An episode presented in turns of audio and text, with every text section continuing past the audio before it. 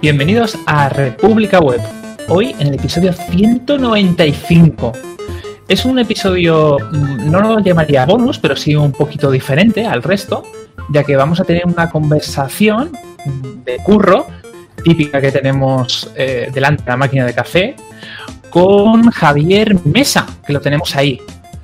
Eh, hace poquito tuvimos que hacer un traslado de paradigma, de estructura.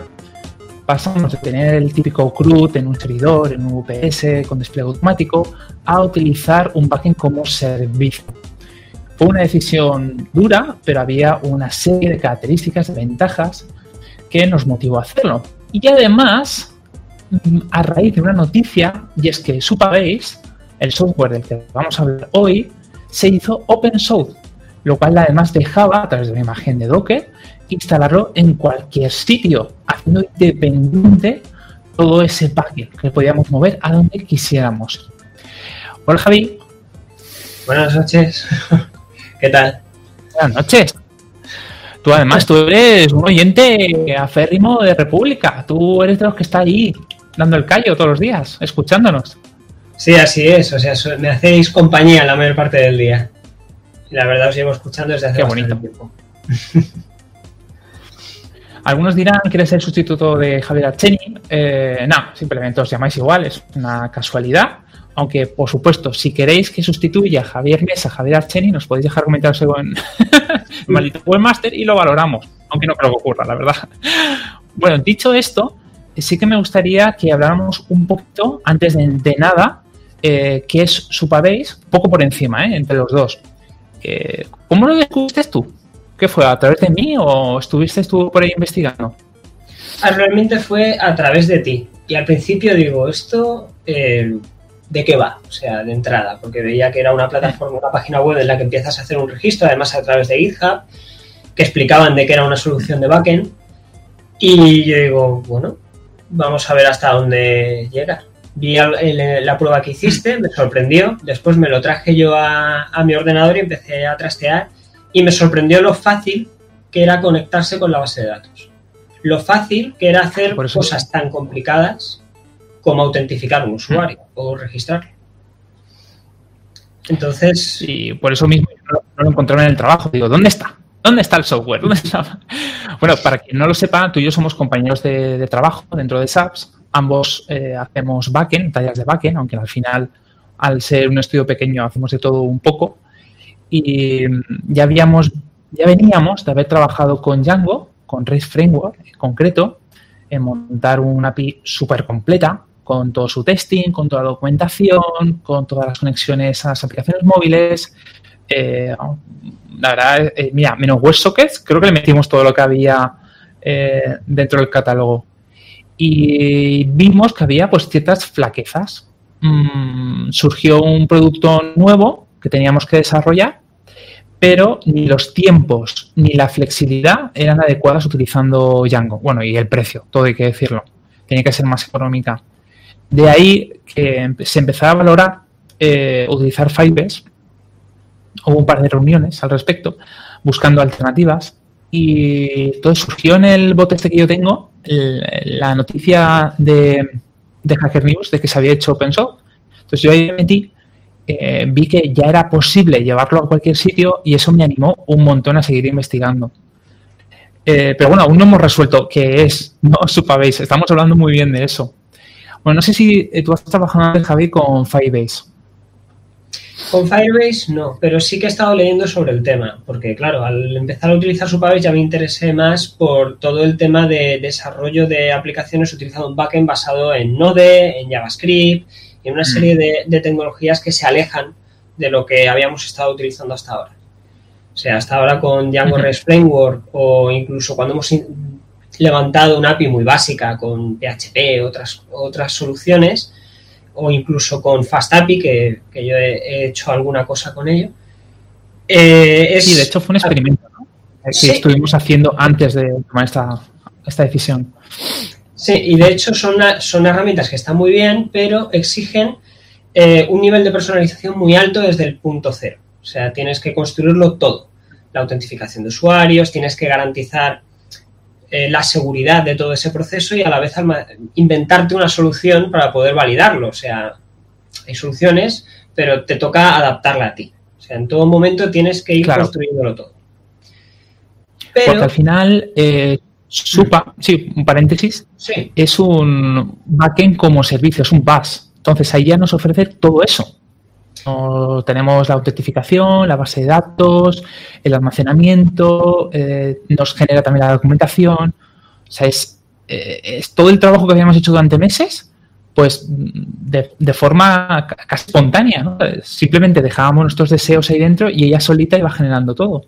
Sí, además es, muy intuitivo, o sea, no es algo complicado de entender. En cuanto ves la documentación, el primer tutorial, más básico, enseguida entiendes de que eso es una maravilla. O sea, ya solamente quitando de toda la parte de usuarios, lo único que tienes que hacer es añadirle la información adicional a esos usuarios.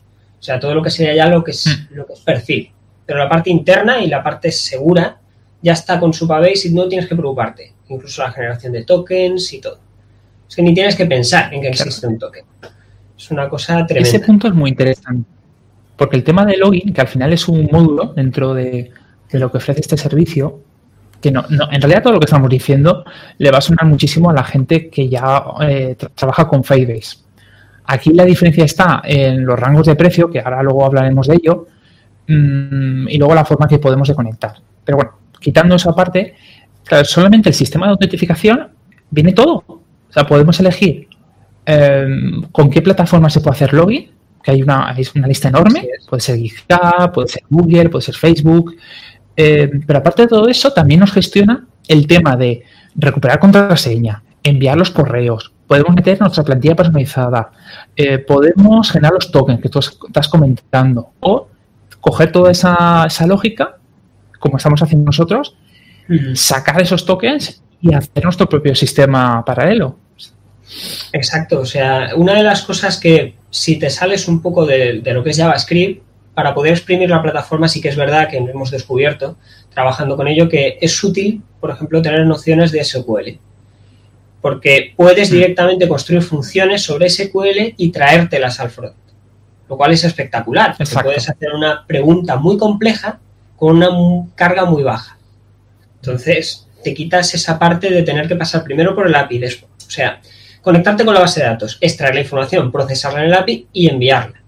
Por el contrario, tú lo estás haciendo directamente en la base de datos como se hizo en la primera base de datos que hemos tenido. O sea, entras, metes los datos y haces la query directamente ahí.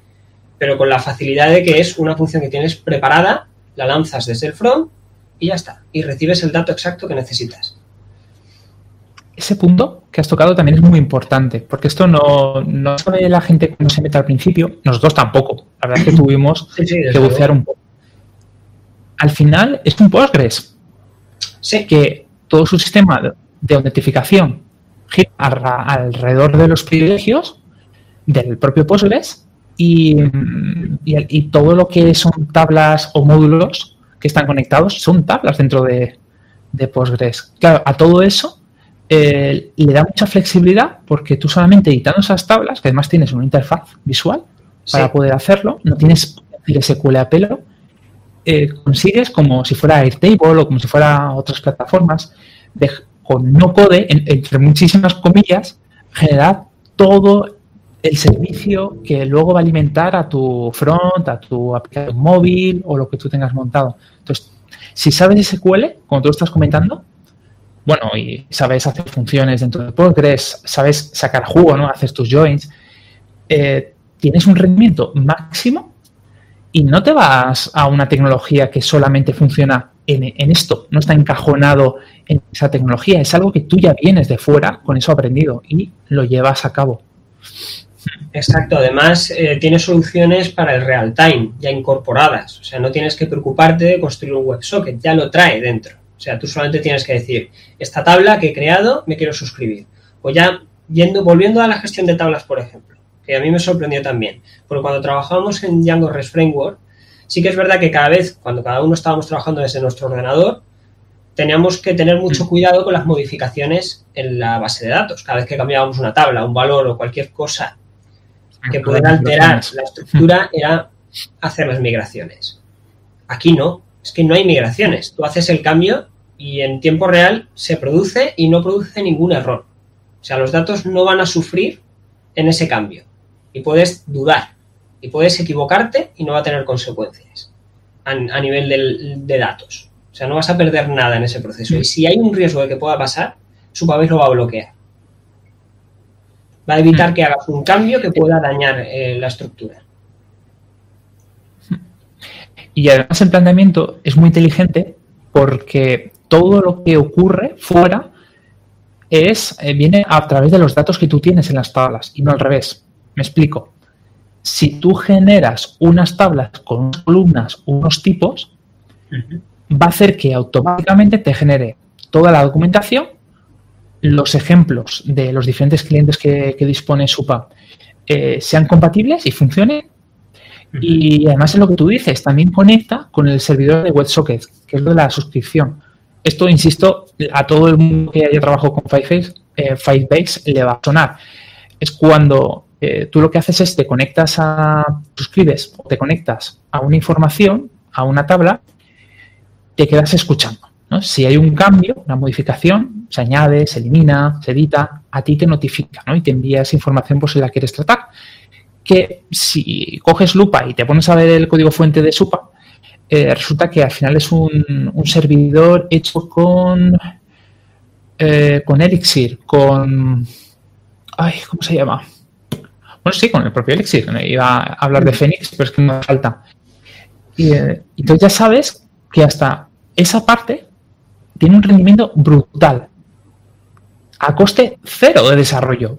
Tú apretas tu botón, que es quiero activar la modalidad esta de suscripción y tus aplicaciones también cambian la forma de enfocarla, ¿no? Porque nosotros estamos muy acostumbrados a un, a una API REST.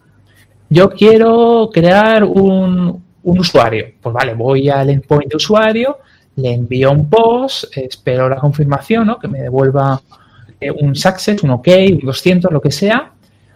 Pero aquí no hace falta.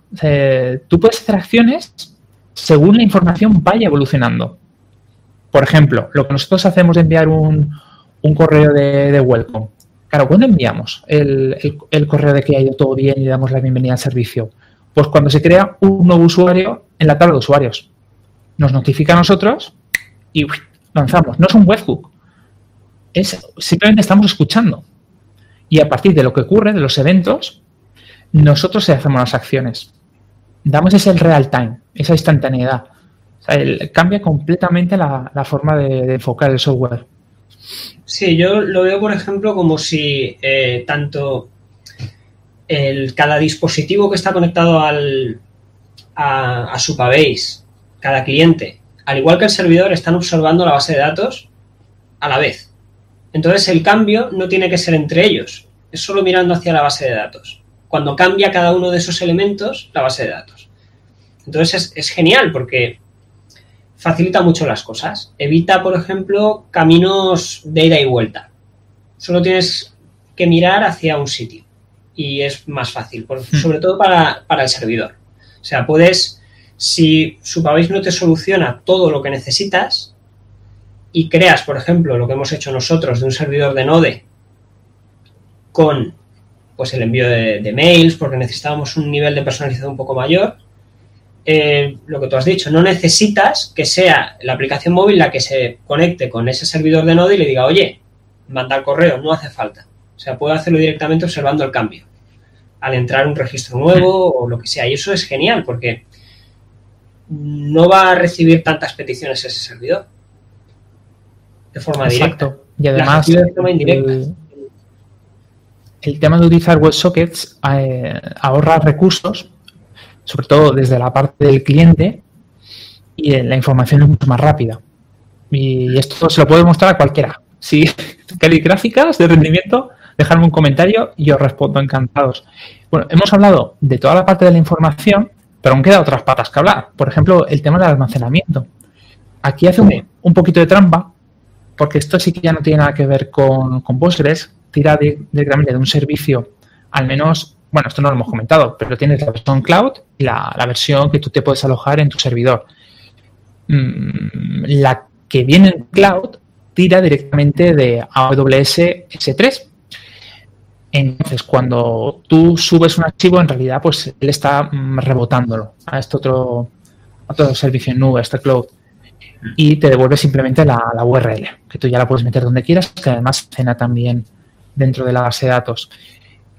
Esto te lo quita, ya te hace de intermediario y de hecho te agiliza, porque ya tienes sus propios endpoints, tú te, te abstraes completamente del servicio que está por detrás, de hecho lo puedes cambiar si tú quisieras, mm, y te centras únicamente en decirle, oye, te voy a subir un archivo, te devuelve la ruta y ya, ya está, te olvidas, ni almacenamientos ni porras. Sí, además es que el archivo no tienes que procesarlo.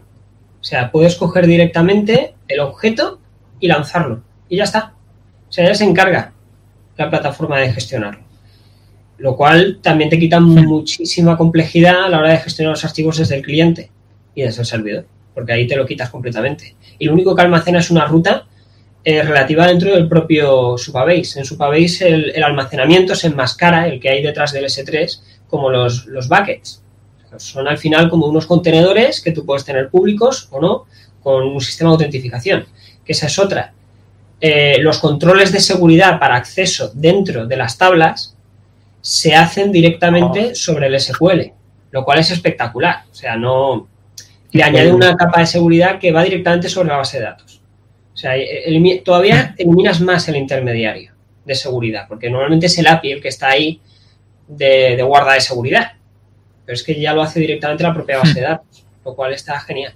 Y con el almacenamiento de archivos ocurre esto, o sea, tú coges, creas tu contenedor que está enmascarado dentro de esa interfaz que tiene hecha en JavaScript y, y va genial. Y lo mismo, y la gestión es directamente desde esa plataforma, o sea, no necesitas trastear detrás, en principio. Sí, yo creo que todo eso nos enamora. Y luego la última parte es el tema de la documentación que, aparte de ser bonita, porque a, a quien no le gusta una documentación llena de ejemplos con descripciones gordas, sino que te da eh, varias posibilidades para interactuar. ¿no? Tienes el API REST, tienes el cliente oficial, tienes diferentes lenguajes eh, libres para conectar y no me acuerdo si en la última versión ya pusieron GraphQL. Pero la cuestión es que no tienes ninguna excusa para no eh, alimentarte con esa información. Puedes llevarlo prácticamente a cualquier servicio. Da igual que sea interconectar eh, otras APIs, como crear una aplicación móvil, como hacer una web donde tú simplemente absorbes una parte de esa información. O yo, Javi, lo voy a utilizar este curso en el front para eh, que los alumnos aprendan a, hacer sus propios elementos dinámicos. Vamos a empezar con un ejercicio de una red social. O sea, vamos a copiar a Twitter que al final ya sabes tú que, nos va a costar 10 mm, minutos montar todo el backend de esta manera.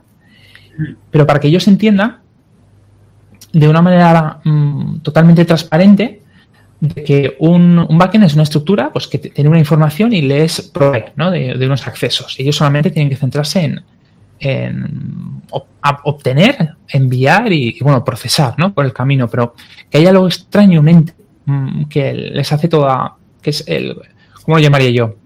La custodia de la información, es quien se preocupa de, de la seguridad. Hmm. Y bueno, ¿cómo es la documentación? O sea, ¿cómo la ves tú? La documentación está muy bien para ser autogenerada, o sea, te lo da con bastante precisión.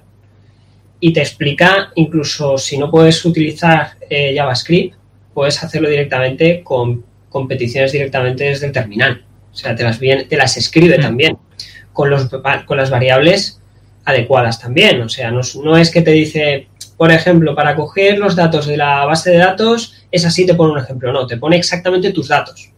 O sea, te dice, este es tu campo. Hmm. ¿Cómo conseguir este campo? Pues así. Y muy bien documentado y explicado y dividido por usuarios, autentificación. Incluso eh, te documenta las, las, funciones existentes en la base de datos en SQL. Te hace un pequeño Toma apartado ya. para eso. Eso lo, lo he descubierto hace muy poco. Pasa que se nota, todavía está un poco verde, Esto... pero llama la atención. Sí, ahora hablaremos de, de también las, las, funciones que son eh, típicas lambdas, que también van a incorporar dentro de poco. Eh, si tuviera aquí Javier Archeni diría, es que ya me lo estoy viendo. Eso a está ver. muy bien tirado, porque sí. eh, la documentación es muy importante, para atraer eh, a grandes desarrolladores y bla, bla, bla, bla. Y, estoy de acuerdo con ese comentario que no, ha hecho, es, virtual. Que sí, que todo empieza por ofrecer un servicio que sea open source, que esto ya lo es, y una documentación que sea atractiva para conectar. Para que el paso sea mucho más suave. Sí, además, eh, eh, una cosa que también es, es muy curiosa es que, claro, esta tecnología desdibuja mucho la línea entre el backend y el frontend, lo cual es un lío, porque cuando estás trabajando sobre eso no sabes dónde acaba el backend y dónde está el front y es bastante complicado. Lo que realmente te deja ver que puedes casi clavar todas las funciones que normalmente haría el backend directamente en el cliente con bastante tranquilidad, porque puedes pensar, bueno, si me traigo aquí toda esta información, la estoy gestionando así, a nivel de seguridad esto puede ser cuestionable, mm. podría serlo. Pero Supabase para eso tiene solución, porque el sistema de autentificación se basa en, en JWT, creo que se llama, ¿no? Eh, Andros. Sí. Exacto. Y, y ese sistema de seguridad te garantiza de que, aunque tú lo tengas ahí, nadie va a poder acceder a esos datos. Y después que tiene muchas soluciones para recuperar solo la cuenta. O sea, es que ya directamente tiene una función que directamente se ocupa de eso. O sea, si existe eh, algún registro de un usuario que ya haya entrado aquí, coge ese, ese pequeño archivo, ese, pequeño dato que tiene para autentificar que está eh, almacenado en local storage para volver a activar al usuario, si está, por ejemplo. Entonces, también tiene esas soluciones Sí, de forma automática. Y es una función muy simple, o sea, no, no plantea dificultad a la hora de colocarla. Es que esto ha sido lo peor que nos puede ocurrir, porque ahora yo no veo una vuelta atrás. O sea, con, todo este sistema, ¿para qué queremos gastar energías en el backend cuando podemos llevarlo directamente al front? Esa es otra. Claro, alguien se estaba preguntando, ¿y dónde está eh, la lógica de negocio? Si nos hemos quitado todas estas partes, están automatizadas, pues la tenemos que llevar al front un caso que estamos haciendo actualmente. Estamos haciendo una aplicación de, alojamiento y otra de paquetería. En esas aplicaciones, en la propia app es donde se gestiona todo eso. Aunque también es cierto, todo hay que decirlo, que tenemos un, servidor de Node funcionando de forma paralela que se alimenta también de SUPA para tareas recurrentes. Por ejemplo, el tema de crons o, eh, o crear nuestros correos electrónicos personalizados, porque eso lo tiene que hacer un banco pero bueno, si enseñáramos el código, la, gente se quedaría a cuadros de lo sencillo que es. son unos ficheros enanos que directamente conectamos, al igual que estamos haciendo desde la aplicación móvil. Prácticamente es el mismo código. Conectamos con lo que sería SUPA, obtenemos esa información, incluso también podemos escuchar si hay cambios y a partir de ahí enviamos los correos o, hacemos un esquema de envío de correos y ya está pero que toda esa lógica al final está en la propia aplicación del usuario. Claro, además, eh, eso es si, si tú quieres entrar a personalizar un poco más el servicio que ya te está dando Supabase. Porque Supabase ya internamente tiene un sistema de envío de correos para todo el tema de, registro de usuarios, recuperación de contraseña, todo lo puede gestionar directamente Supabase. Y puedes un poco personalizarlo. Tiene también una, modalidad de, registro muy interesante que es la de eh, el Magic Link. Que ese es, el que viene por defecto. O sea, es, espectacular. O sea, te manda un, email con un enlace. Si pulsas el enlace, directamente te lleva a la aplicación y te autentifica directamente. Porque en ese enlace va acompañado de un, de un, de un, eh, de un token de, de autentificación directamente. Entonces entras y no tienes ni que meter contraseña. O sea, lo cual es hmm. genial. O sea, puedes incluso eliminar eso de la de, las necesidades, incluso en una, en una aplicación. Que a esto les sonará a las personas cuando se intenta conectar con Slack, que les envía un matching link, el pulsa, se abre el navegador y ya se mete dentro de la aplicación. Pues esto es igual. Y nosotros, ni, ni perezosos, lo hemos pirateado. o sea, hemos creado un pequeño sistema para robar ese token y hacerlo de otra manera porque nos salía de las narices. Bueno, mentira, por un tema de personalización. Teníamos que hacer una cosa muy, muy, muy concreta. Pero, pero bueno, y hasta podemos hacer eso. O sea, es tan, flexible que podemos crear nuestro sistema a partir del Magic Link. O sea, no tengo palabras al respecto. Y está muy bien que hayas comentado el, tema de las funciones antes, porque es verdad que está en camino. Eh, hay un pequeño sistema que aún no está funcionando que nos permite tener lambdas o, lanzar funciones hecho en, código. ¿Qué código era? Creo que en JavaScript únicamente lo dejaba. Sí, en, lanzar pequeñas funcionalidades. Sí, que está en la versión alfa, creo que es, y a mí eso me echó muchísimo para atrás. Eh, por eso hicimos nuestro, nuestro servidor paralelo, pero que en cuanto eso esté óptimo, esté a punto de caramelo, es que ni, hará falta que la lógica esté dentro de la aplicación del usuario. O sea, ya estará todo ahí metido. Solamente nos preocuparemos en hacer pequeñas funcionalidades. O sea, es alucinante. Y esto eh, puede llevar a la siguiente pregunta. ¿Cuánto vale? O sea, aquí parece que nos hayan pagado los de Supabase, porque no paramos de, de hablar de cosas súper buenas, pero aquí hay que pagar dinero. Sí, hay que pagar. ¿Cuánto hay que pagar, Javi? Pues cero en la capa gratuita. Tiene una capa gratuita muy extensa. O sea, si estás probando una idea o simplemente quieres hacer algo para ti, eh, la capa gratuita admite hasta 10.000 usuarios. Si no me equivoco, creo que eran 10. Toma ya. 10.000 usuarios. y, eso, y no hay limitación de peticiones al servidor. O sea, puedes machacarlo. Y no hay problema. Siempre y cuando que no superes los 10.000 usuarios, o el límite de almacenamiento de archivos, que es un giga en la capa gratuita, no tienes que pagar nada. Lo cual está genial, sobre todo eso para validar ideas o para un proyecto personal. Hmm. No, es una barrera de entrada que le impida a nadie hacer algo. O sea, para nada. Hmm. Lo único, lo único, que si estás en la capa gratuita, eh, creo que tienes que confirmar cada semana. Exacto. Te envían un correo una vez a la semana y, te dicen, oye, ¿quieres seguir teniendo este proyecto en activo? Nada, sí, solamente en caso de inactividad. Exacto, o sea, solamente en caso de inactividad. Una semana de inactividad. O sea, mientras no haya inactividad, o sea, si tu, si tu proyecto está funcionando, no hay de qué preocuparse. Hmm. Lo único, eso sí, que no se ocupan de hacer copia de seguridad.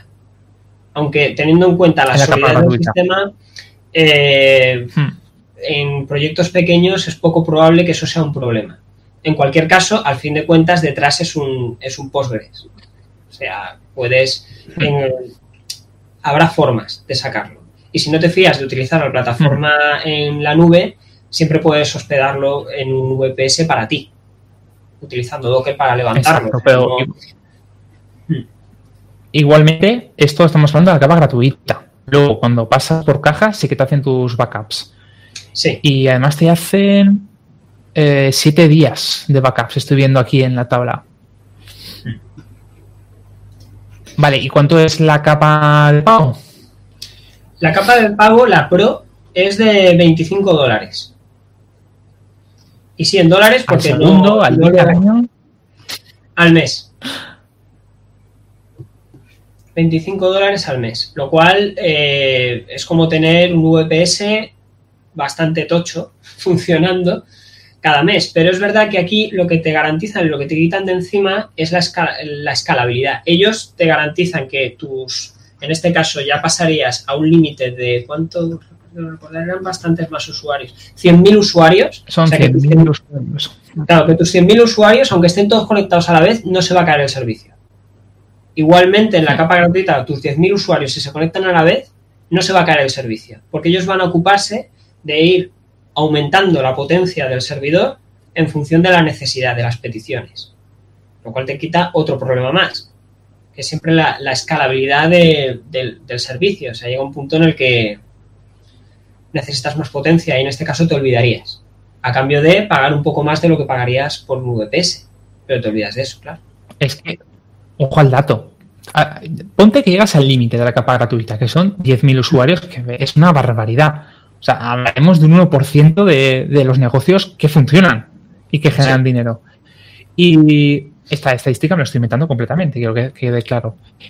Llegas a ese 10.001 usuario pagar 25 dólares no es nada. No. Si tuvieras que montar tus propios servidores, es que sería mucho más. No, mira, ahora que tenemos a David ahí de fondo, es, está en la realización, no lo estáis escuchando ninguno, pero está ahí detrás moviendo todos los hilos del navegador, cambiando las cámaras. Mm, bueno, le enviamos un saludo, aunque esté aquí. Mi pregunta, David, para ti, aunque no te escuche el público, yo te hago ahí de traductor. ¿Cuánto puede costar en, en dineros, eh? Un servidor para 100 usuarios. A ver, me, me, acabo de activar el micrófono, o sea que se supone que ahora me están escuchando. Ah, mira qué bien, puedo hablar. Sí, sí, puedo hablar. A ver, yo esto era una movida entre vosotros y he dicho, no, no me voy a meter. Eh, ¿que ¿Cuánto podría costar que Andros? Un servidor que pueda albergar un, un, unos 100.000 usuarios de una aplicación normal. Bueno, el, el, almacenamiento de la información de 100.000 usuarios no es mucha chicha. Es decir, realmente la información de un usuario, lo que es el registro por un usuario, eh, que puede ser un K, 2K como mucho. Es decir, que tampoco es mucha información la que se guarda. Claro, un K o 2K por 100.000 usuarios sería, pues yo qué sé, rondando como mucho un giga, ¿sabes? De, de información al respecto. O sea, realmente lo que es la capa gratuita, que era lo que estabais comentando antes, estaba intentando destacar desde aquí, la capa gratuita de base de datos solamente te permite 500 megas. Claro, 500 megas para una base de datos de producción, pues yo os diría que se queda bastante corta, ¿no?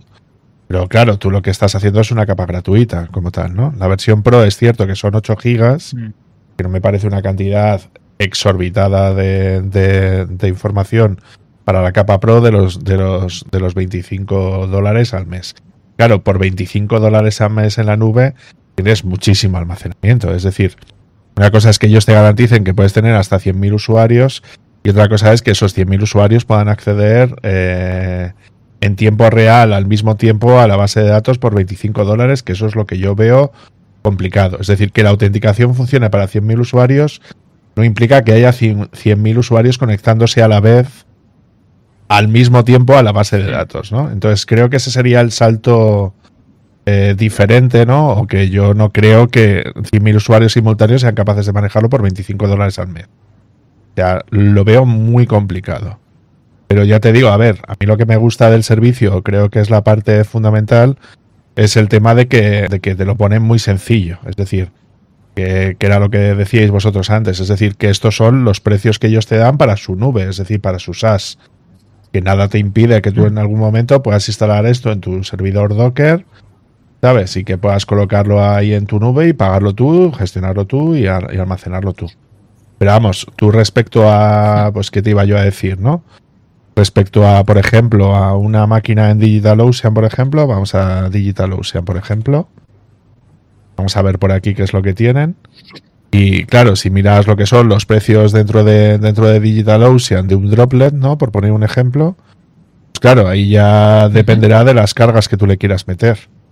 ¿Sabes? Por ejemplo, un servidor de, de, de ese precio, claro, ya estaríamos hablando de un servidor bastante tocho respecto a las necesidades que tú puedes llegar a tener en un determinado momento. Si me dais un poquito de tiempo, intento mirar a ver qué tipo de servidor nos daría No, por esos quedamos. 25 dólares. O sea que seguir hablando y busco yo la información. Vale. Me parece bien, eso se nos da de lujo. Claro, entonces, visto lo visto, eh, a ti, Javi, te, te daría ganas de volver a otra vez a hacer un API manualmente. A ver, no. Así de entrada no, excepto en algunos casos. Porque es verdad que al final hacer una, una API con Django REST Framework, que es lo que más hemos utilizado, es una experiencia compleja, pero es agradable en cualquier caso, porque también permite un nivel de personalización mayor o, o conectarte a algunas cosas de una forma diferente. Pero es verdad que para la mayor parte de las cosas que hacemos, que al final lo que quieres es centrarte más en lo que va a usar el usuario y no tanto en la tramitación de esos datos que estás generando, pues ahí sí, Hmm. ahí vale más la pena utilizar este tipo de soluciones. Y si ya se te queda corta esta solución, plantearte pues otras alternativas o alojarlo en tu propia infraestructura y mejorarlo. Porque es una de las cosas a las que te invitan vamos. los, los propios desarrolladores de Supabase. Que se queda corto, que quieres desarrollarlo a tu manera, hazlo.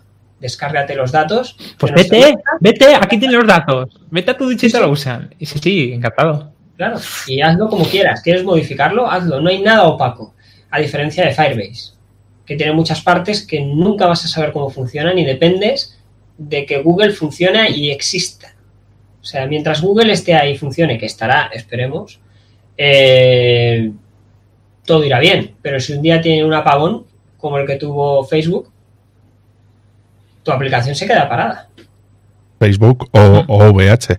Mira, justo estoy aquí en, en- en la página de DigitalOcean Dispara. eh, y estoy aquí, bueno, seleccionando una, una máquina, pues eso, con una MD discos duros NVMe. Estos serían unos 2 gigas, eh, unos 2 gigas de RAM más o menos. Eh, bueno, con dos VCPUs, 60 gigas de disco y 3 gigas de transferencia. Por 18 dólares al mes, más, claro, normalmente hay que sumarle lo que es el backup, ¿no? Que sería lo que se incluiría en, en- en la versión Pro, ¿no? De, de nuestro, de nuestro servicio de Supabase, ¿no?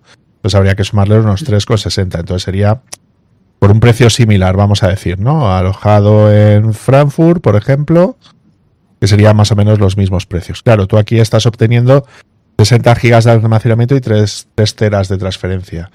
Sin embargo, por ejemplo, en el pricing y las fees, claro, si tú lo comparas con esto, con los 8 gigas que, que te dan de almacenamiento en la versión Pro y los 50 gigas de transferencias versus a los 3 teras, coño, es que la diferencia es muy grande. Es decir, yo creo que aquí es donde Hmm. está su modelo de negocio, es decir, aquí es donde ellos ganan dinero, ¿no? Eh, es decir, si tú en una máquina por 25 pavos al mes, bueno, me- menos en este caso de este, de este sistema, ¿no? Es decir, nosotros estaríamos pagando menos dinero de lo que ellos nos ofrecen y, y realmente, pues eso, estaríamos ganando mucho más espacio. En vez de los 8 gigas, tendríamos 60 gigas, ¿no? Eh, también en DigitalOcean, aquí está incluido ya lo que sería lo del tema de los backup. Luego, a nivel de transferencia, ellos nos ofrecen 50 gigas de, de transferencia y en DigitalOcean nos ofrecerían 3 teras de transferencia. Es decir, que básicamente serían, pues, eh, pues muchísimas, en un orden bastante superior. Serían unas mm, 20, 30 veces más, ¿no? Por poner un ejemplo. Y luego ya a partir de ahí, pues eso, porque Hmm. realmente los usuarios esto es almacenamiento y luego son opciones que a nosotros nos dan. Claro, aquí van incluidas muchas más cosas. Como por ejemplo lo que decías, ¿no? El, el envío de SMS o el envío de emails, ¿no? Que eso no estaría contemplado a la hora de hacer temas de ese estilo, que eso lo tendríamos que resolver, pues bueno, tú Android ya sabes, ¿no? Se podría resolver de maneras diferentes. Ya te digo yo que solamente el SMS ya sería comprar un pack de unos 50 euros aproximadamente. Claro, en este caso, por ejemplo, veis que nos ofrecen, pues eso, hasta 100 gigas de almacenamiento de ficheros, ¿no? Y 200 gigas del otro. En comparación con el droplet, claro, aquí tendríamos ya más, más almacenamiento, ¿no? En la parte de S3, ¿no? Eh, claro, aquí ellos están haciendo el almacenamiento directamente con S3. Pero claro, Sí. es, es un es, es inferior, ¿no? Eh, la, so- sobre todo lo que es la transferencia, ¿no? Que- Que aquí es donde se notaría más la diferencia de, de un lado para otro, ¿no? Y, y- y aquí es donde está todo eso. A ver, yo, yo creo que si compras un servicio de este estilo, lo que estás haciendo a efectos prácticos es eh, quitarte marrones de encima, ¿no? Y lo único es que, claro, yo en vez de hacerlo aquí, ¿sabes? Yo tiraría más, pues por lo que decíais antes, ¿no? Tirar de la documentación y hacerlo directamente con Docker, ¿no? Con Docker y con Docker Compose y hacer un, des- así- un despliegue de ese estilo, ¿no? Que, que es lo que Que haríamos. lo hemos hecho en local y, y va muy bien. Claro. Sí, la verdad es que es bastante fácil de levantar. Y que luego eso podrías directamente desplegarlo en un clúster de Kubernetes en el caso de que quisieras. O sea, yo, yo es la movida que veo. Es decir, si quieres empezar un proyecto de cero tal, podrías hacerlo. Y luego, la ventaja que tiene que utilizar cualquier proyecto de software libre es que tú, si en algún momento quieres migrar los datos ¿no? a un servicio más controlado por ti, pues siempre se supone que tendrías la opción de, pues de poder hacerlo, ¿no? A la hora de plantear ese tipo de temas, ¿no? Creo que es el tema. Creo, creo yo que sería más el tema fundamental, ¿no? ¿Cómo lo veis Vale, vosotros? entonces tu punto de vista, David, y corrígeme si me equivoco, si me equivoco. Eh, ¿Tú apostarías para iniciar un, un proyecto? Para iniciarlo. Uy, perdona, que está. Pero tengo. Ya está. Que tenía Alexa hablando. La acabo de asesinar. Eh. ¿Tú apostarías por hacer un. Sí, o quieres participar, que es el cuarto. en hacer un proyecto mm, prueba, ¿no? Prueba para lanzar una empresa con un mínimo producto viable, ver cómo funciona y si eso ya tira, migrar a tu propio Kubernetes o lo que sea. Sí, claro. A ver, aquí desde la perspectiva, si fuéramos una empresa que quisiéramos lanzar un producto eh, que no tengo a personal específico de temas de backend, ¿no? Es decir, que soy una persona o dos como mm. mucho y sabemos principalmente de frontend y no me quiero meter en este tipo de líos, pues bueno, pues es una buena manera de, poder hacerlo. Eh, en el caso de que ya tuviésemos a una persona especialista en temas de backend, bueno, pues a lo mejor podríamos coger ya directamente a esa persona y decirle, oye, cógeme una máquina en DigitalOcean o lo que sea, eh, montame un Docker ahí y hace el lanzamiento directamente desde ahí, ¿no? Y luego ya a partir de ahí, claro, tendrías que tener tu S3 y tu movida. Pero bueno, una, ya una persona que ya está especializada en el tema de, de backend, pues montarte un Minio que te hace lo mismo que un S3, montarte un servidor de Docker y hacerte un despliegue de, del contenedor, bueno, pues no debería ser excesivamente complicado porque estaba viendo por aquí realmente qué es lo que tienes que hacer para, poder lanzarlo y en el repo que a ti te ponen, ¿vale? Vamos a ver el repo, un momentito. Aquí lo que te dice sería, bueno, pues lo que tendrías que hacer para poder lanzarlo. Claro. Entonces, a partir de aquí, bueno, pues ya veríamos a ver como tal, si voy a la carpetita de Docker, aquí lo que tienes es un Docker Compose como tal, y simplemente tienes el, bueno, el Supabase Studio, ¿no? Que es el estudio tal, tal, tal, que ese sería el primer servicio, arrancado en el puerto 3000. Aquí se nota con qué está hecho, ¿no? Una pinta de node que flipas.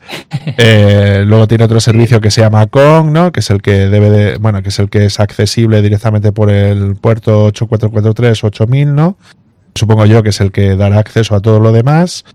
Luego el servicio de autenticación, ¿no? que está hecho con Go, ¿no?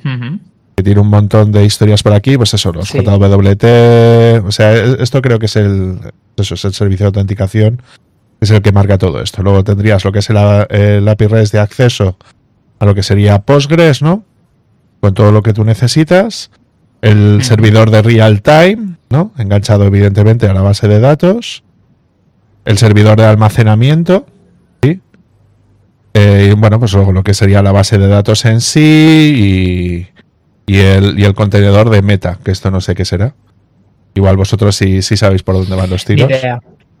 Pero bueno, parece bastante Estuvimos mirando el repositorio y, creo que era el, la iteración, creo que era la nueva versión que estaban sacando. Claro, a ver, aquí lo que yo he hecho en falta, por ejemplo, es cómo crean las imágenes de Docker ellos. Es decir, estaría bien saber exactamente cómo manejan o cómo crean ellos las, las imágenes de Docker, porque sí parece que las tienen hechas. Lo que habría que buscar exactamente es cómo, cómo las crean, ¿no? Eh, para poder saberlo, por ejemplo, ¿no? Aquí tienen montado, para que nos enteremos, ¿no? Tienen este Supabase Studio. Bueno, este Supabase Studio en el Docker Hub se supone que debería estar disponible, ¿no? Y lo que tendríamos que ver exactamente es cómo lo tienen hecho ellos, ¿no? Pues si nos vamos a un tag concreto, por cierto, mucha información, la verdad es que no nos ponen. Parece que sí tenemos acceso a lo que es al. Bueno, bueno, aquí añade un fichero que no sabe cuál es, pero bueno, serían 43 megas y luego empieza. Eh, parecen ser imágenes hechas con, con Debian o, con Ubuntu, ¿no? Para hacer ese tipo de cosas. Instala Node mete la aplicación y la arranca. ¿no? Este es el típico contenedor de, pues de temas de Node. Lo, que parece es que es algo súper reciente, ¿no? se supone que la imagen la ha subido, ya solamente tiene una imagen subida de hace 24 días y, y de hecho no es ni hmm. el ni el ni el oficial, ¿no? Porque al menos aquí está un tal Kiwi Cople, ¿no? Que se supone que sería la persona responsable, que, que tienen pues muy poquitas cosas, la verdad esto tiene pinta de que debe ser uno de los trabajadores de, pues de la empresa. ¿Vale? Porque creo que me ha parecido verlo dentro de las fotografías. O sea, sin más. Hmm. Sí, además tiene pinta que es una empresa bastante pequeña. Y ahora sí, fíjate el impacto que están teniendo. Cuando haces un... Sí. Bueno, pues un poco por ir acabando. Eh, Javi, ¿qué valoración nos das a ver, yo sobre todo diría eso, que es una buena solución, incluso utilizando la versión en la nube, para iniciar. negocios o, ideas pequeñas, para empezar. Y aguanta muy bien el tirón según vaya creciendo. Si después necesita más, te lo irá pidiendo la propia aplicación y el tráfico de usuarios. Y ya ahí te planteas otras cosas. Porque si es verdad, uno de los problemas que más se ven es que eh, se intenta emprender muchas veces con unas metas muy elevadas y se hacen esfuerzos muy grandes para llegar a ellas. Y el negocio al final no llega a término porque te quedas en el camino, porque te has gastado todo el, todo el combustible en intentar construir una aplicación que se ha quedado ahí a mitad de camino. Y con esto, pues reduces. Madre mía, ¿Qué crítica hemos hecho nuestros clientes así de forma subliminal? ¿Cómo se nota que aquí han pasado proyectos por nuestras manos? Vale, vale. Espero que no, nadie nos esté yendo.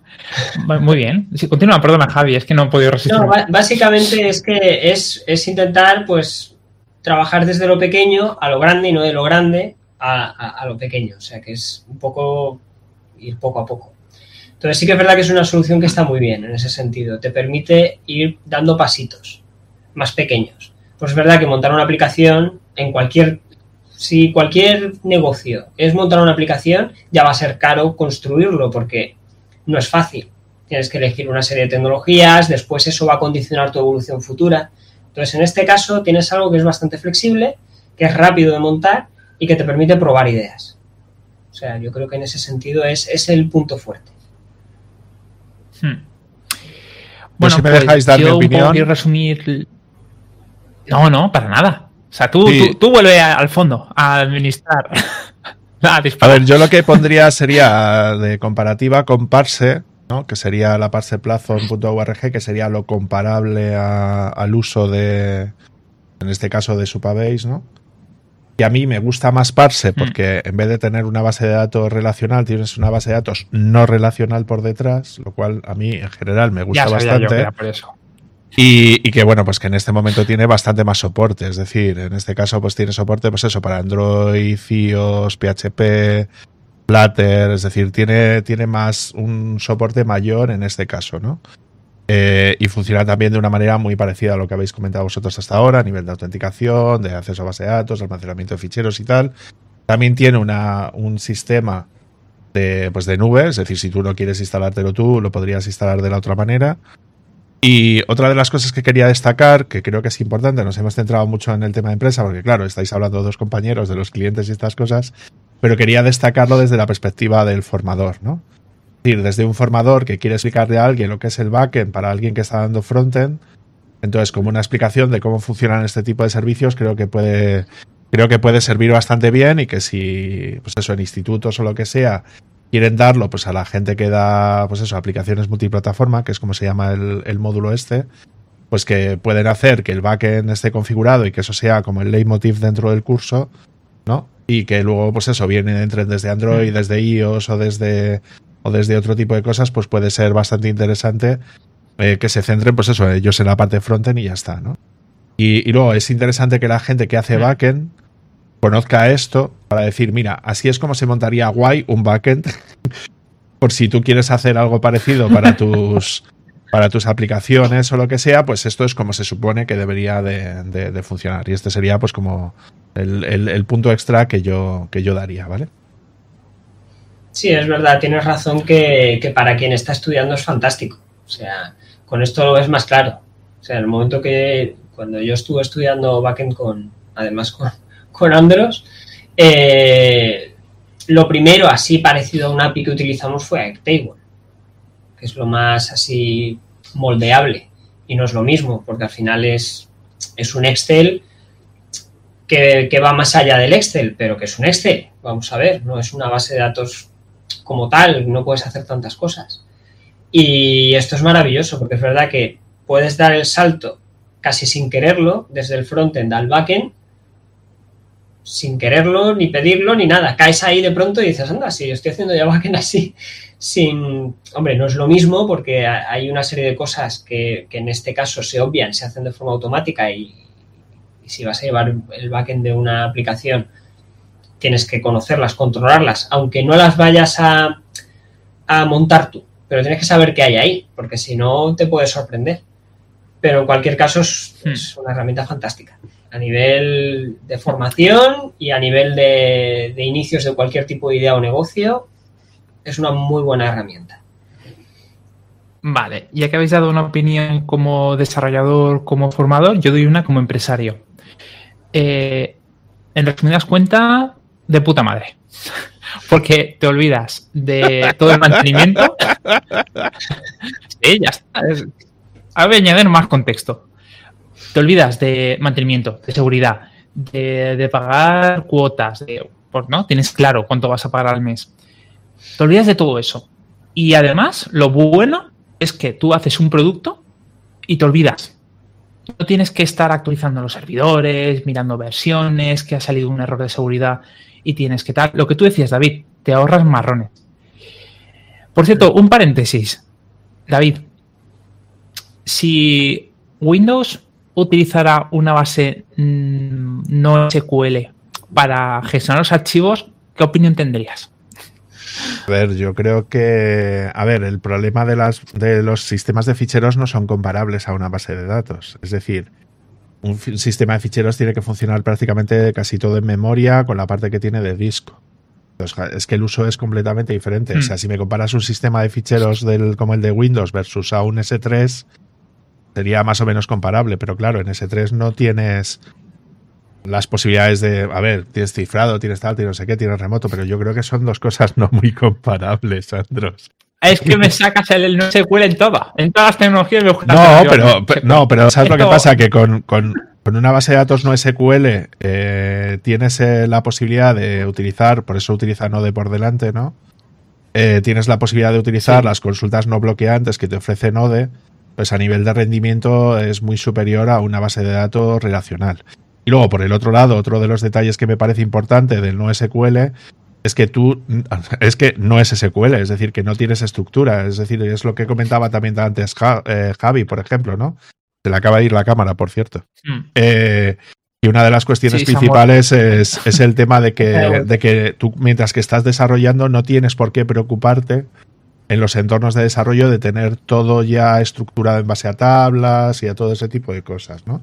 Entonces, si tú estás desarrollando, Mm. pues eso lo harás luego desde el ORM. Entonces tú añades un, una propiedad nueva o un objeto que tienes mapeado en la base de datos y te despreocupas.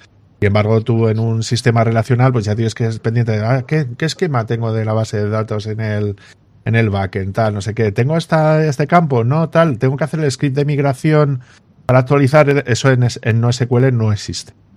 Y luego que, Claro, pero evidentemente. Javi, tampoco.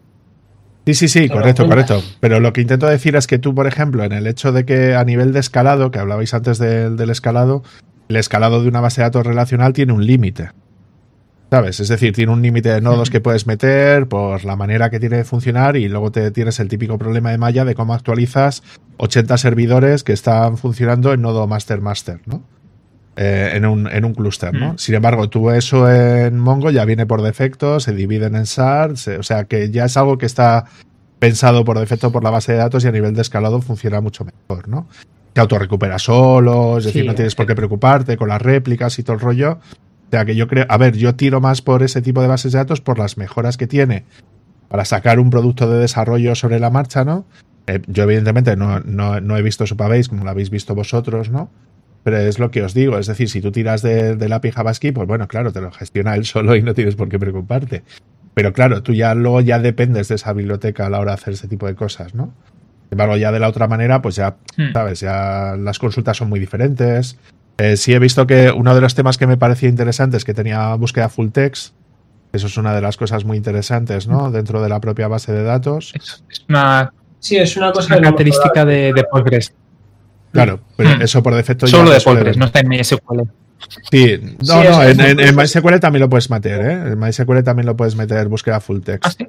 Sí, eh, so- sobre todo con los nuevos sistemas. Pero claro, no es, o sea, eso de funciones que tú metes en la base de datos, eso está guay, ¿no? Pero claro, tú es que las funciones que metes en una base de datos Mongo es que es JavaScript. Entonces, es que el mismo lenguaje que tienes en el backend es el mismo lenguaje que tienes en el frontend. Luego, el intercambio de objetos es directamente JSON, no, no tienes ni que reconvertirlos ni nada. O sea, que está guay. Pero bueno, yo le tengo que reconocer a la plataforma de que visualmente es bastante mejor que la de Parse. Eh, tengo que decir y, que, y que está guay. De, hecho, me, me, entran ganas otros de hacer una serie explicando cómo funciona esto. O sea que. Oye, pues bienvenido sea. Nos apuntamos. Hombre, hay cosas muy curiosas. Una, eh, una de las últimas cosas que he estado haciendo es, para filtrar datos, para hacer búsquedas. Entonces, directamente las búsquedas las estoy llevando a la, a la, a la base de datos, pero sin, apenas procesarlo. O sea, directamente le estoy pidiendo que me envíe eh, exactamente lo que necesito, incluso con rangos y, paginado. Todo. O sea, directamente pidiéndoselo a la base de datos. estás haciendo funciones de Postgres, ¿no? Directamente sobre SUPA. Claro, para solucionar situaciones muy concretas. O sea, uno de los, una de las cosas que permite hacer es, por ejemplo, explorar arrays. Y esto sí que es una cosa que sería para, para que tengan en cuenta los creadores de Supabase y es que no han tenido en cuenta las negaciones a la hora de preguntar a la base de datos. Eso es una de las cosas que nos ha llevado bastante de cabeza de solucionar. Que eso ha habido que solucionarlo con una función de, de Postgres directamente. Pero. esto es eh, por. Te lo explico, Javi. Esto es porque es eh, software open source, entonces nunca se niega nada. Siempre se avanza. sí, a ver, en cualquier caso puedes negar cosas muy concretas, pero cuando quieres hacer búsquedas en arrays, porque te permite buscar dentro de arrays que estén en un campo, eso está muy bien. Sí, porque Postgres tiene un tipo de campo que es el de array, que te permite hacer ese tipo de cosas. Sí, porque lo han integrado muy bien para poder hacerlo desde el front. O sea, tú coges tu array, lo colocas directamente y hace la búsqueda bastante bien. O sea, no, esa, eh, no hay tanto que procesar ahí. O sea, lo hace bastante bien. Conecta muy bien con la función que trae ya propiamente Postgres. Vale, chicos, ¿os parece si vamos terminando? Que, podríamos estar aquí toda la noche y, yo creo que ya hemos dado los puntos más interesantes para picar. Yo, yo creo que a Javi le va a encantar que terminemos antes de la hora, eso es lo que creo. Pues vamos a hacer un favor a, a todo el mundo, incluyendo a nuestros oyentes, hemos tenido a David Paqueo desde Salamanca. que por cierto, no te he preguntado qué estás. Ah, bueno, sí, que tengo novedades que decir. Eh, que por cierto, ya no tengo Helicobacter, ya soy una persona normal que puede comer cosas normales.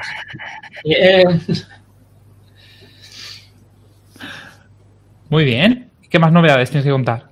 No, pues nada más, que vamos a empezar algunas cosas. Estamos moviendo un tema de una asociación que ya os contaremos más adelante, que he estado discutiendo hoy, pero bueno, estoy adelantándome mucho. Eh, y nada, pues con ganitas de, hacer cosas con la web, que eso tenemos que hablar, ya que estáis los dos aquí. Ya tendremos que hablar cosas que hay que hacer con la web. Vale. Y pues nada, ando preparando un par de, un par de episodios de, de República Cripto eh, uno hablando de ingresos pasivos y el otro que ya estoy preparando, que es el tema de DeFi. Luego tengo un par de entrevistas que ando por ahí intentando cerrar. O sea que por ahí guay. Y luego, bueno, pues tenemos ganas de, grabar, Antonio y yo, por lo que hemos estado hablando, un, un informe nube hablando de Ansible, para hacer los despliegues y ese tipo de cosas. Ya tenemos hasta el guion hecho, o sea que ya se vienen cositas, que se dice. Perfecto, porque además yo eso estuve escuchando en 24H, 24L, que dejabais caer algunos puntos y me pareció súper interesante. Hmm. Hmm. Está bien.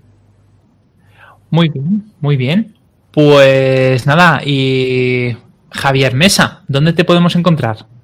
¿Cuáles son tus coordenadas, como diría Cheni? Bueno, de momento, eh, principalmente en, Instagram, aunque no, no, soy muy asiduo de las redes, pero ahí, ahí estoy en JN Pérez Mesa, que, ahí me, podéis encontrar, y en Twitter un poco menos, con JNFire 90. Javier Nicolás Pérez Mesa, ahí me encontraréis y bueno, pues nada, si alguien quiere comentarme alguna cosita, ahí me puede encontrar, en ambos sitios. Perfecto. JN Pérez Mesa. En Instagram. Muy bien. Pues nada, eh, todo un placer de haberte tenido aquí en esta conversación improvisada de dos compis de trabajo. Y bueno, eh, yo espero contar contigo para el futuro. Espero que quieras volver a estos micrófonos. Por supuesto, y yo muy agradecido de que me hayáis traído al programa a poder hablar de esto y, y de lo que queráis en el futuro. Perfecto. Pues también damos un saludo a Anthony Getzel, que no ha podido estar aquí, pero lo hemos nombrado, que está en cc-solutions.net, donde aquí Javi y yo hemos estado colaborando en su nueva web, todo hay que decirlo, se queda todo en familia. No, utiliza su Pavés, lamentablemente, es un sitio estático, pero ha habido ahí mucho trabajo. También podéis encontrar en Javier Archeni en javierarcheni.com para trabajos de freelance, eh, páginas web, WordPress y todas estas movidas. Eh, a David Vaquero en cursosdesarrollo.com, que son fantásticos para adentrarte, mejorar como profesional o encontrar contenido de calidad. Por supuesto, también le podéis contratar como formador. Eh, a mí en programadorwebvalencia.com, en SAPS Studio y, mm, en idecrea.es que va a haber novedades en poquito. Por supuesto, a República en sí la podéis encontrar en republicaweb.es. Estamos en Spotify, estamos en Evox, estamos en Apple Podcast. Eh, ay, sí, y también que no se me olvide decir que tenemos el canal de malditos webmasters. También que no se me pase a Néstor Angulo. Y que, que su Twitter ahora mismo no lo sé. ¿Tú lo tienes, David, a mano? Es, es arroba P-H-A-R-A-R, arroba Farar. Muchísimas gracias. Y a todos aquellos que nos hacéis una formación, o sea que, perdón, una aportación en Buy Me Coffee, lo agradecemos muchísimo. que todo ese amor que nos dais lo repartimos por todos los podcasts y compañeros que encontramos en el sector. Muchísimas gracias. Portados muy bien y nos vemos dentro de poquito en el próximo episodio.